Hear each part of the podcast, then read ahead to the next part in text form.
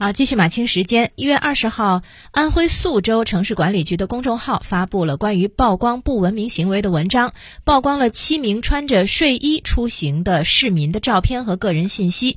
啊，其实那个睡衣就是居家服啊。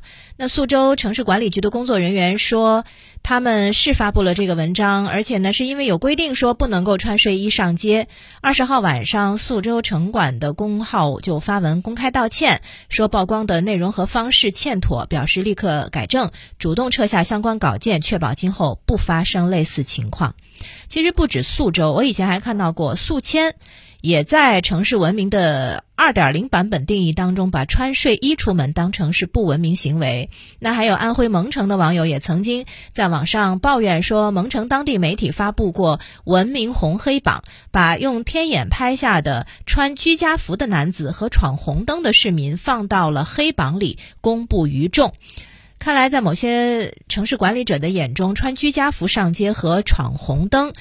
都归属于同一性质、同一范畴的行为了啊，嗯，但是这种认知是不是合适呢？我觉得这是有问题的。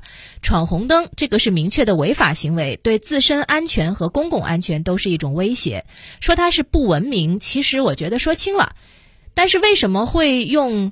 治理不文明行为的方式来治理闯红灯这种违法行行为呢？我觉得也能理解，因为为什么用曝光的方式来治理？很可能是因为一般的行人啊、非机动车闯了红灯之后违法之后被处罚的概率比较低，违法的成本比较低，所以执法者希望动用舆论的监督和教化作用。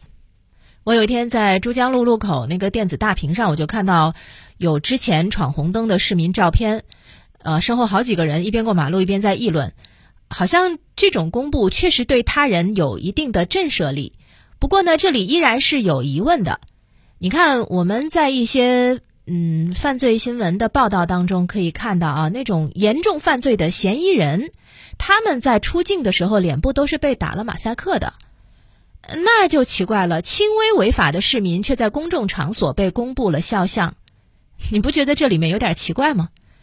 好，说回到居家服上街，什么是不文明？穿睡衣出街是不是不文明？居家服是不是睡衣？这几个问题其实不太好回答，争议比较大，因为概念太模糊，观念不统一。首先，文明就是一个很宽泛的概念，外延太大，内涵太丰富。你可以把法律的、道德的、伦理的、审美的都囊括进去。你说这些东西是不是都是属于文明的范畴？好像也都是，但是相互交叉，彼此有交集又有区别。服饰和文明有关系吗？当然有，但是这里的文明是广义的概念。服饰体现的是一个社会的风尚。有学者对社会风尚也做出过界定，就是说社会风尚的核心内容是人们互动中的道德行为，就是社会上大多数人所认同、遵守、推崇的某些道德规范。服饰的变迁体现的的确是社会风尚的变化。你比如说，赵武灵王改胡服骑射的时候，就被当时的主流观念排斥；而唐朝的开放服饰，如果搁在明清，那只能是伤风败俗。八十年代，嗯，大家可能年轻的人。不记得啊，上了一定年纪的人会记得的。那会儿，喇叭裤、牛仔裤刚刚开始在年轻人中间流行的时候，是被视为奇装异服的。老一辈人看不惯，会怒斥这种穿着的人是流氓。其次，咱们说睡衣的概念、居家服的概念是不是明确的？也未必啊。睡衣听上去很好界定啊，睡觉的时候才穿的衣服呀。可实质上真的那么清晰吗？睡衣和睡衣之间样式就有很大的不同，有些睡衣比夏天外穿的吊带衫还要严实，不露不透。你说你穿它上街，怎么就比穿吊带衫上街更不文明了呢？啊，有些睡衣一看就是那种内衣的样式，有些睡衣的样式和可以外穿的 T 恤衫看上去也区别不大。你穿着它睡觉，它就是睡衣；你穿着它上街，它就是 T 恤衫，它就是休休闲服。那居家服是不是睡衣呢？那种冬天穿的棉衣棉裤样式的居家服，那么厚实，你说谁会穿着它睡觉啊？居家服顾名思义就是居家穿的衣服。为什么会有一种居东衣服叫居家服，就是回家把外穿的衣服脱掉，然后穿上柔软的、舒适的居家服。一是为了干净，二是为了舒适。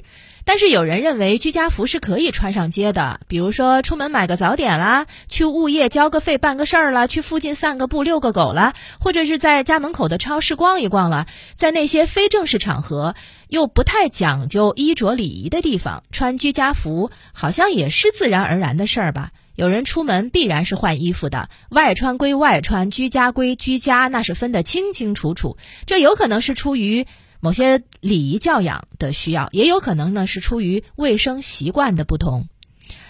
把居家服穿上街视为不文明，这可能是把文明的内涵缩窄为礼仪了。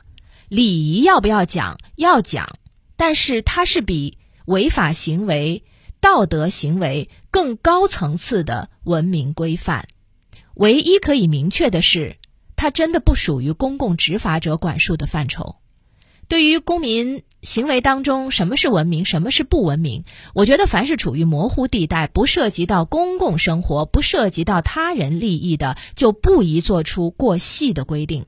但是相反的，对管理者、对政府部门、对公权执掌者那不同。就像法谚有云。